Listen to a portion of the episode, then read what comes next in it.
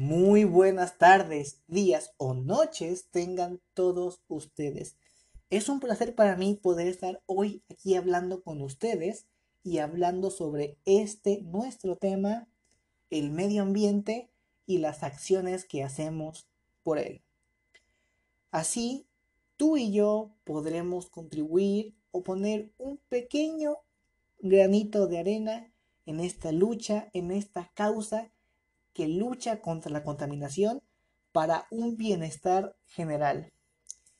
Te agradecería mucho que te quedaras conmigo hasta el final y sin más preámbulos, comencemos. Actualmente hay muchísimas propuestas que intentan ayudar a nuestro medio ambiente y combatir a la contaminación. Pero esto no significa que todas sean buenas o que sean factibles ya que la mayoría, eh, no todas, pero sí la mayoría, proponen soluciones a situaciones muy específicas o directamente las soluciones que dan son utópicas. Y esto realmente no ayuda de mucho a nuestro ambiente. Y entonces nos hacemos la pregunta, ¿cuáles son estas malas propuestas? Una de estas supuestas soluciones es la sustitución de bolsas de plástico en centros comerciales, tienditas, tiendas departamentales, entre otras, por bolsas de tela o bolsas de papel. Y aunque a simple vista se podría decir que es una muy buena propuesta, ya que uno de los mayores problemas de contaminación que tenemos actualmente son las bolsas de plástico. Entonces, pues nos da a entender de que mientras menos plástico consumamos en nuestra vida cotidiana, pues mayor es el aporte benéfico que nuestro ambiente tiene. Y en eso estoy de acuerdo, mientras menos plástico usemos, mejor. Pero las bolsas de tela y de papel no son la solución a este problema. Y déjenme les explico por qué. Las bolsas de papel, como su nombre indica, están hechas de papel. El papel viene de los árboles. Entonces, ¿no creen que si empezamos a usar miles de millones de bolsas cada semana o cada mes, esto aumentaría la deforestación y la tala de árboles? Entonces, ahí tendríamos un problema, ya que los árboles son una de las principales fuentes de oxígeno que tenemos. No la principal, porque ese es el mar, pero es de las principales. Entonces nuestro ambiente estaría más contaminado y el CO2 aumentaría en el mismo. Ok, esas son las bolsas de papel. Ahora, ¿por qué las bolsas de tela no son una buena solución? Bien, las bolsas de tela provienen de la industria textil y la industria textil es de las industrias que más aguas negras o residuales pues generan. Entonces, si empezamos a generar muchísimas más bolsas de tela, pues la cantidad de aguas negras aumentaría. Además de que actualmente tenemos el mismo problema con las bolsas de tela que con las bolsas de plástico. La gente las está empezando a comprar cada vez más y más y más. Les dejen, les pongo un ejemplo sobre esto. Marta tiene una bolsa reutilizable de tela. Pero a Marta se le olvida llevar su bolsa reutilizable de tela cuando va a hacer las compras. Entonces, ¿qué hace Marta? Bueno, Marta compra otra bolsa. Ahora imaginemos que Marta va al centro comercial por su despensa con sus dos bolsas. Pero al momento de empacar los artículos, Marta se da cuenta de que ni siquiera sus dos bolsas juntas pueden cargar todos los objetos que ha comprado. Entonces, ¿qué es lo que hace Marta? Compra otras dos bolsas. Y ahora pongamos esta situación. Cada vez que Marta va al supermercado por su despensa o a comprar algún artículo, siempre, siempre compra al menos una bolsa reutilizable de tela. Aquí se está generando una problemática muchísimo más grande de lo que podemos ver, ya que sí, Marta hasta el momento solamente ha comprado unas cuatro o cinco bolsas, pero ahora multipliquemos esas cuatro o cinco bolsas por la cantidad de habitantes adultos que hay en México y veremos cómo los números pues alcanzan cifras bastante grandes. Se está generando el mismo problema que con las bolsas de plástico. La gente las compra para tirarlas, aunque en su nombre venga que son reutilizables. Entonces, mientras esta problemática no sea resuelta, las bolsas de tela no son una opción.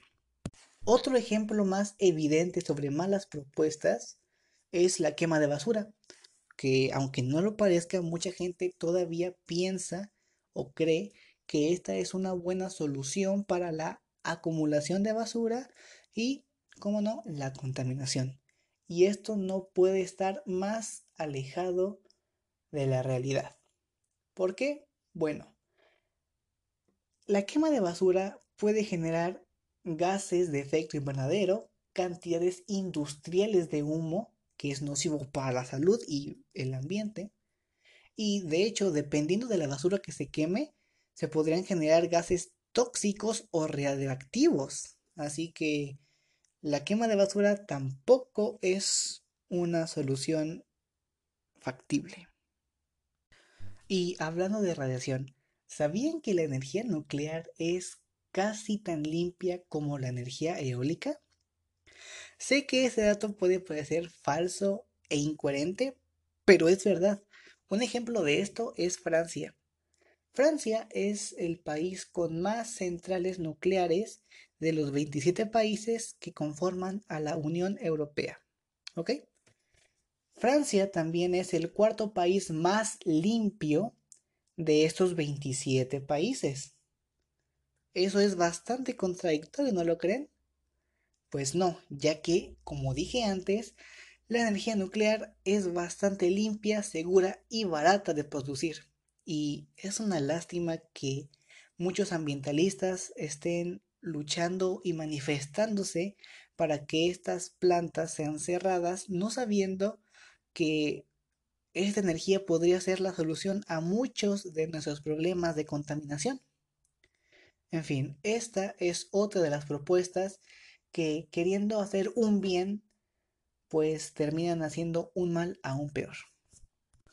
Y ya como último ejemplo, y créanme que este argumento es de los más polémicos que podrían escuchar, es que las energías sustentables pueden llegar a contaminar bastante el ambiente y cambiarlo drásticamente. Pero por favor, antes de que pienses que estoy loco y que no estoy para nada informado, déjame te explico por qué. En sí, las energías limpias y sustentables no son los que generan la contaminación que dije anteriormente, sino son los medios que utilizamos los humanos para aprovechar estas energías. Si no me entendiste, por favor déjame darte unos ejemplos. Empecemos por la. Para aprovechar esta energía, sabemos que se tiene que construir una presa y una central de energía.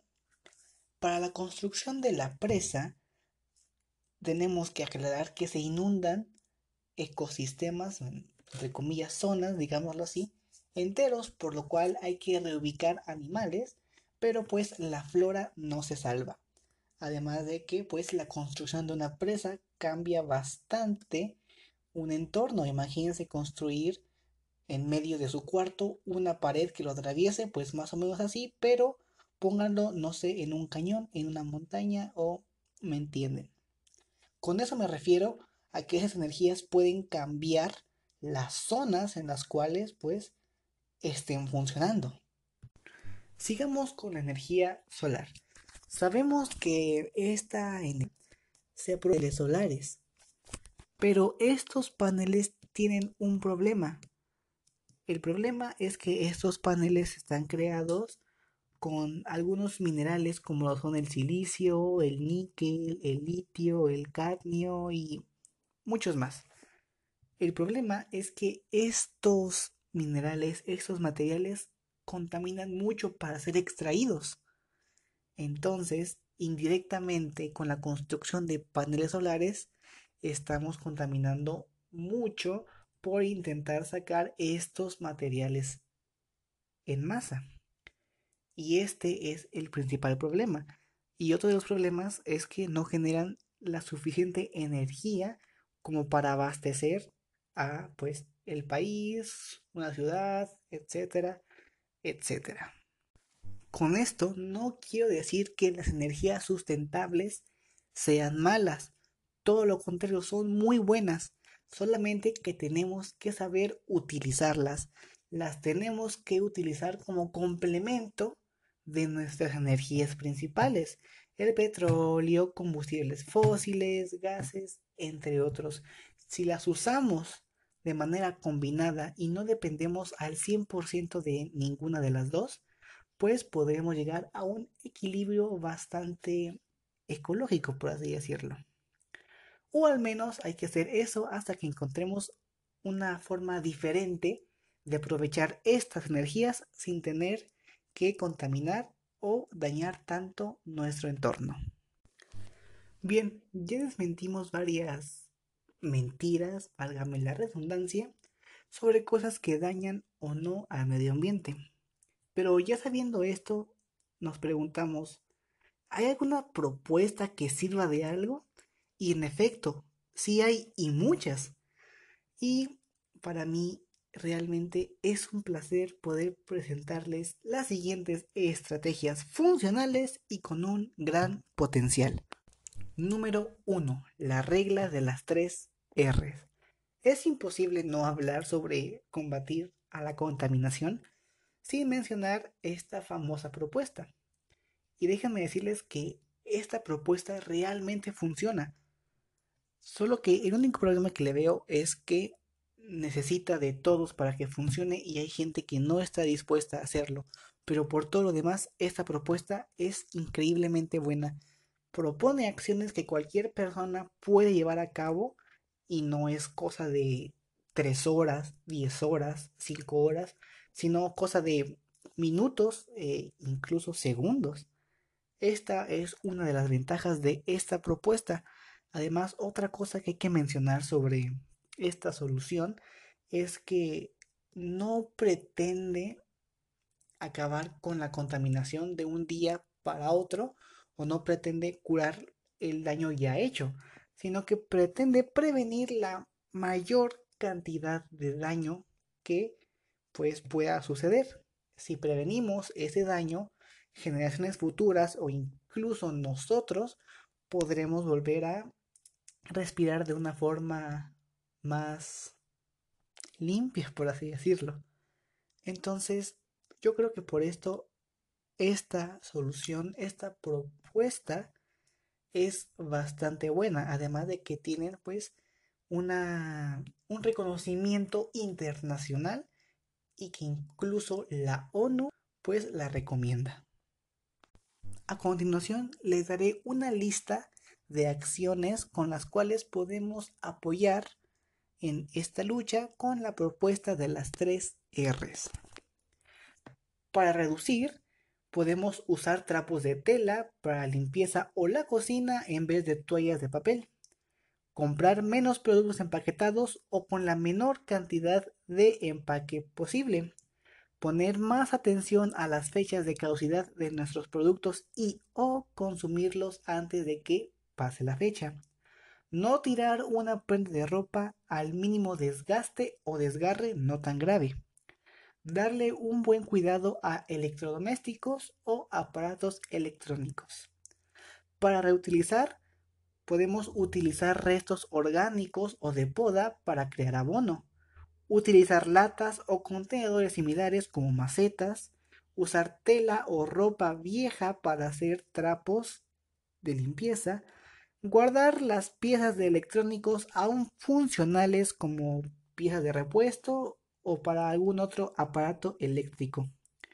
Donar juguetes o ropa en buen estado en vez de tirarlos.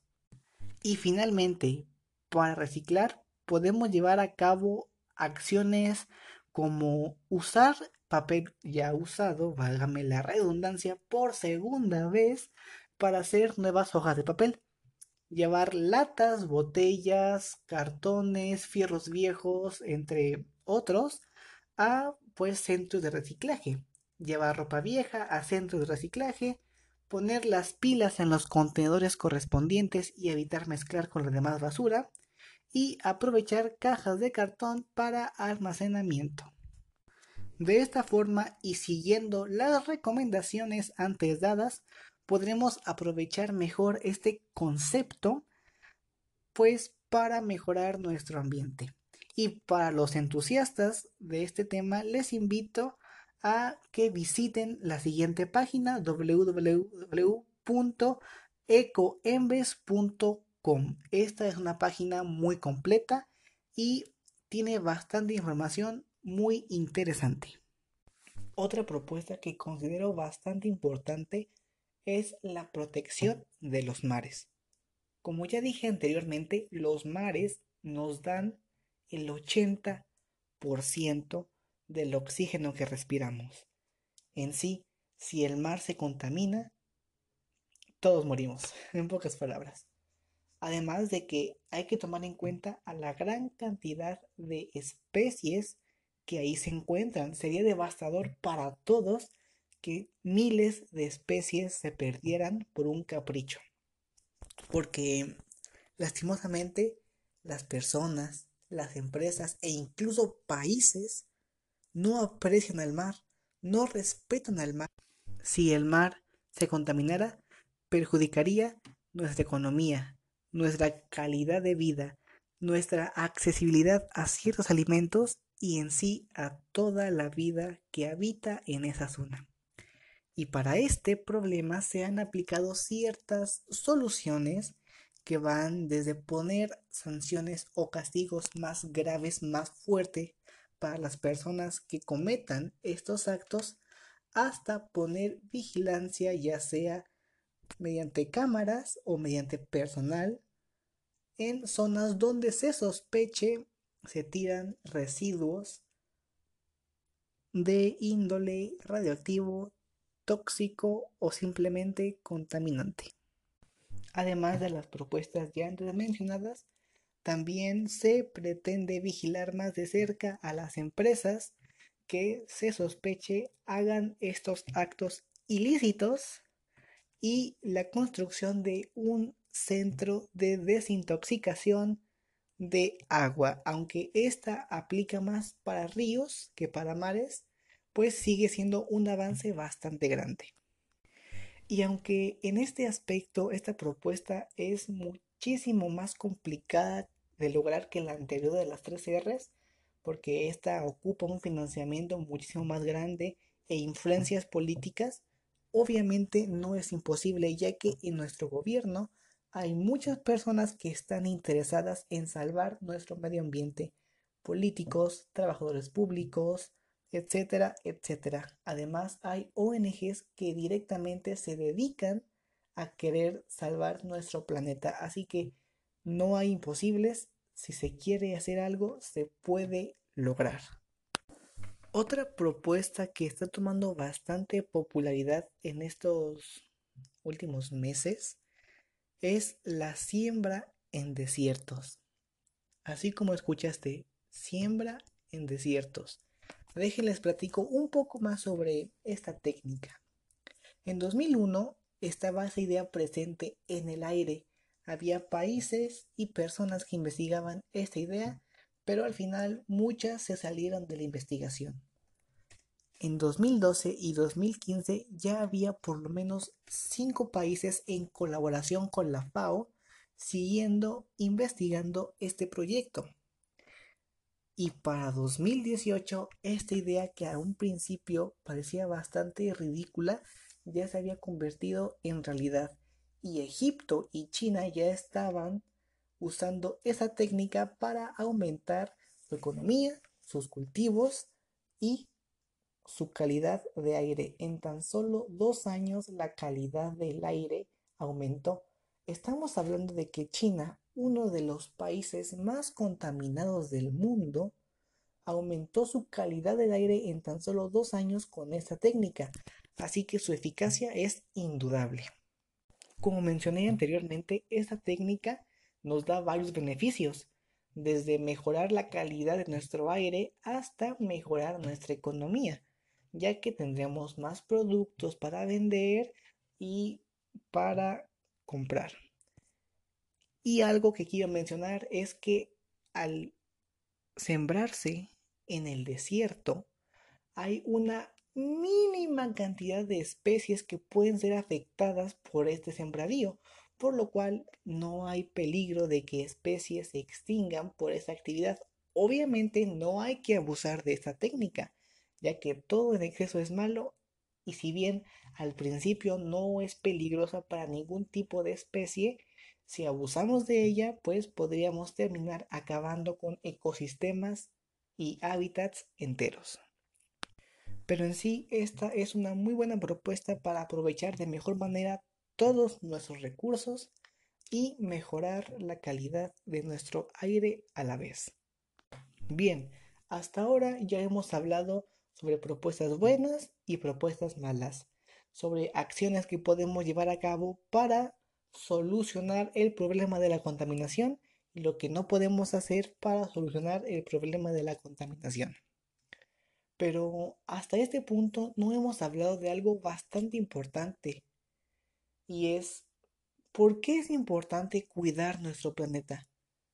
Sé que posiblemente tú ya sepas esa respuesta y que te parezca ridículo que yo lo diga, pero la verdad es que hay mucha gente que todavía no encuentra un motivo por lo cual hacer esto.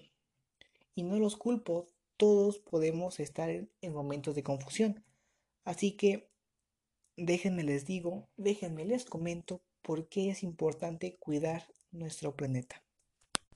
Bien, partamos de la base de que actualmente nuestro planeta, la Tierra, es el único lugar en esta galaxia al cual tenemos acceso y en el cual podríamos vivir plenamente, ya que no hay otra tierra a la cual podamos llegar después de acabarnos esta, y aunque lo hubiera, déjame decirte amigo que ni tú ni yo seríamos seleccionados para ir a colonizar ese planeta, así que mejor cuidemos el nuestro pero dejando suposiciones ficticias de lado, ocupamos, necesitamos cuidar nuestro planeta porque es gracias a él que podemos tener vida, alimentos, tener recursos con los cuales sobrevivir e incluso tener lujos.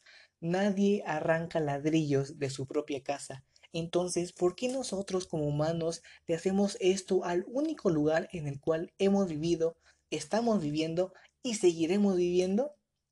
Si queremos que haya un futuro, necesitamos, entre muchas cosas más, cuidar de nuestro planeta, cuidar de la naturaleza, cuidar de nuestro ambiente.